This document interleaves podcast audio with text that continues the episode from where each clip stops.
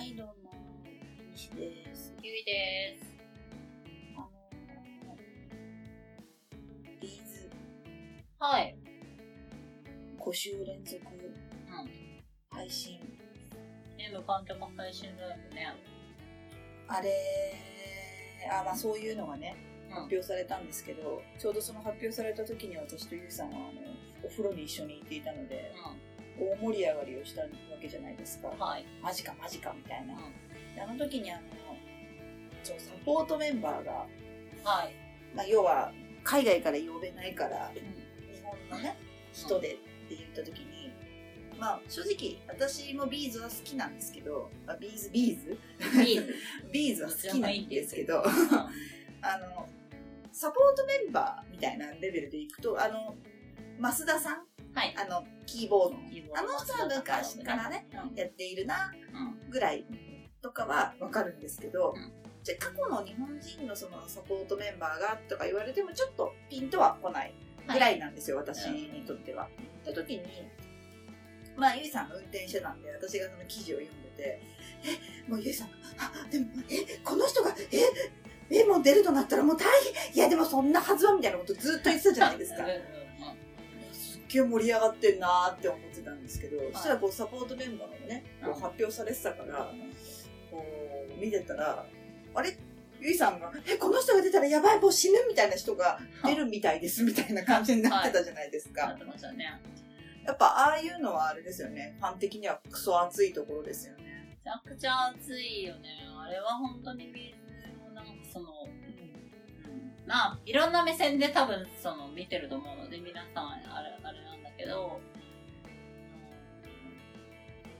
結構そのサポートメンバーまでうん。ちゃんと好きな人とか、もう中にはいると思っていて。いや、もちろんそれはそうでしょうね。で、まあ、それで言うとね、あの、長くさ、ドラムにいたシェーン・グラスとかは、本当にあいつファンにも愛されてるし、うんなんだけど、まあ、その、その前に、あの、サポートでついてたメンバーの時期が私は個人的にすごい好きで、もうまさかその人たちと、だからその人たちでもなんか結果的にはね、ずっとビーイングに所属してたりとか、あのーあとはね、そのビーズのサポートメンバーが集まったライブとかもやってるんだよね。あそうだそうだからまあつながりはあったから、なんかもう、ありえないみたいな話ではなかったみたいなんだけど、まあ、とはいえ、ちょっとその時のメンバー、てかね、私は本当にその、まあ、言っている通り、そのメンバーの中でも、黒世界一さんっていう、はい。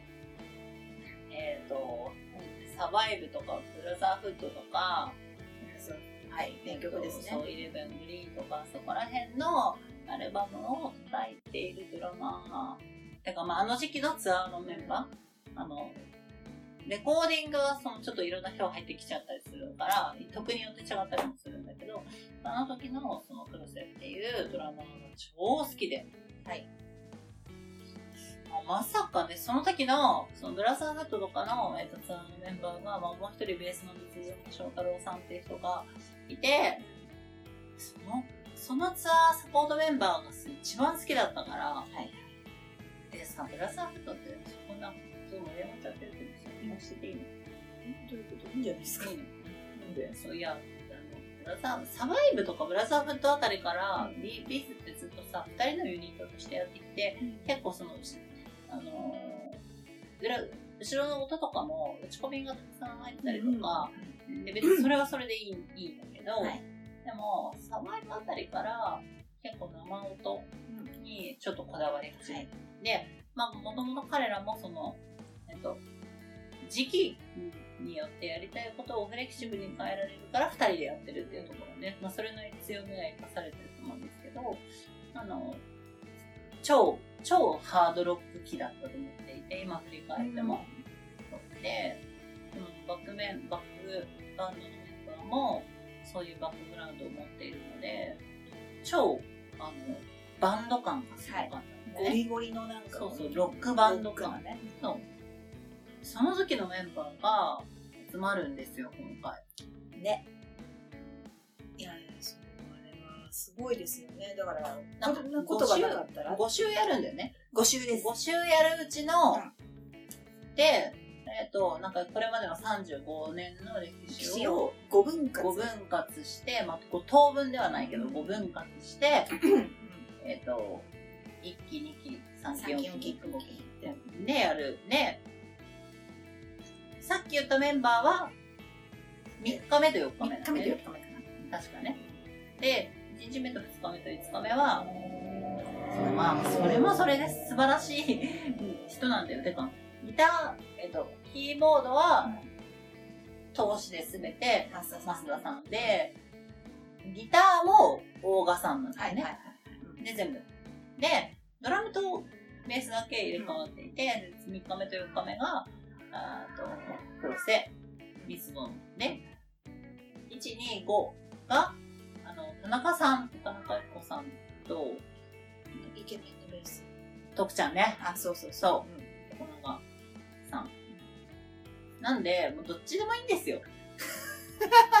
でもまあ、要は、こんなことはこんな、まあコロナがなかったらなかったかもねっていうような、そうですね。ことですよねうんで結構その、去年の、あれ、なんだっけ、あちょっとえ、持ってる持ってる。行ったよ、ツアー。あ、言った言った言った。うんえっ、と、あ、なんだっけ？この辺にない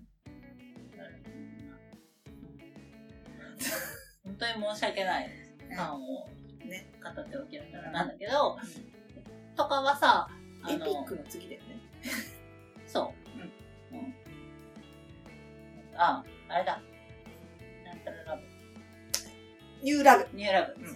そうそうそう。ニューラブ。で、あの時に、そう、キーボードも含めた全メンバーが新しいメンバーに変わっていて、まあ、ちょっとドラマはブライアン・ティッシーだったりするから、まあ、フルーは、サポあの、レコーディングとか参加してたりとか、フィルムチとかにやったりしたけど、まあ、なかなかね、日本人とはやらないのかなっていう感じがあった中で、この、ね、あの、日本人メンこういう状況だからこそ日本人メンバーとちょっと改めてって言って、なんかその、この企画のメッセージの中にも、なんかその、今だからできること、今でしかできないことを考えて、こういう形になりましたっていうのが、すごいなんかいい、ポジティブにいや本当よね。で結構そう、彼ら配信とかも YouTube の動画を上げたりとか、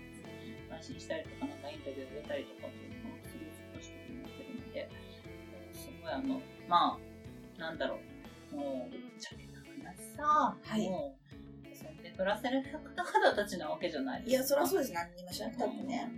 でも本当にさ、ちゃんと還元、ファンに還元するというか、まあ、まあ、やりたいことをやってるんだとは思うんだけど、いや、すごいよね。いやー、だ、と、あれだよね。だから、Day1、Day2、Day3、何の曲がどれぐらいの時期まで入ってくるのかみたいなのもね、今め。ちゃくちゃファンは多分ね、ね多分瀬戸り予想とかしてるんじゃないですか、絶対ね。してる、絶対してる。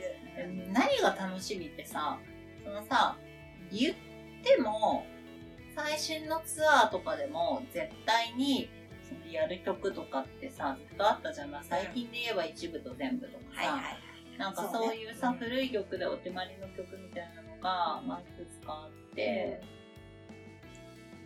一部と全部今のなんだえっと、えっと、あれか、ウルトラソまあ、ウルウルトラソウルねもそうだね。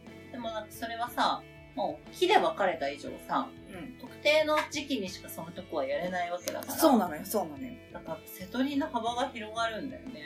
だからもう聴けないと思っていた曲をやる可能性が完全にあるのは、激熱い。フレンズ2からやってほしいな。あー、わかる。えーもうちょっとごめん、ちょっとこれちょっと続く。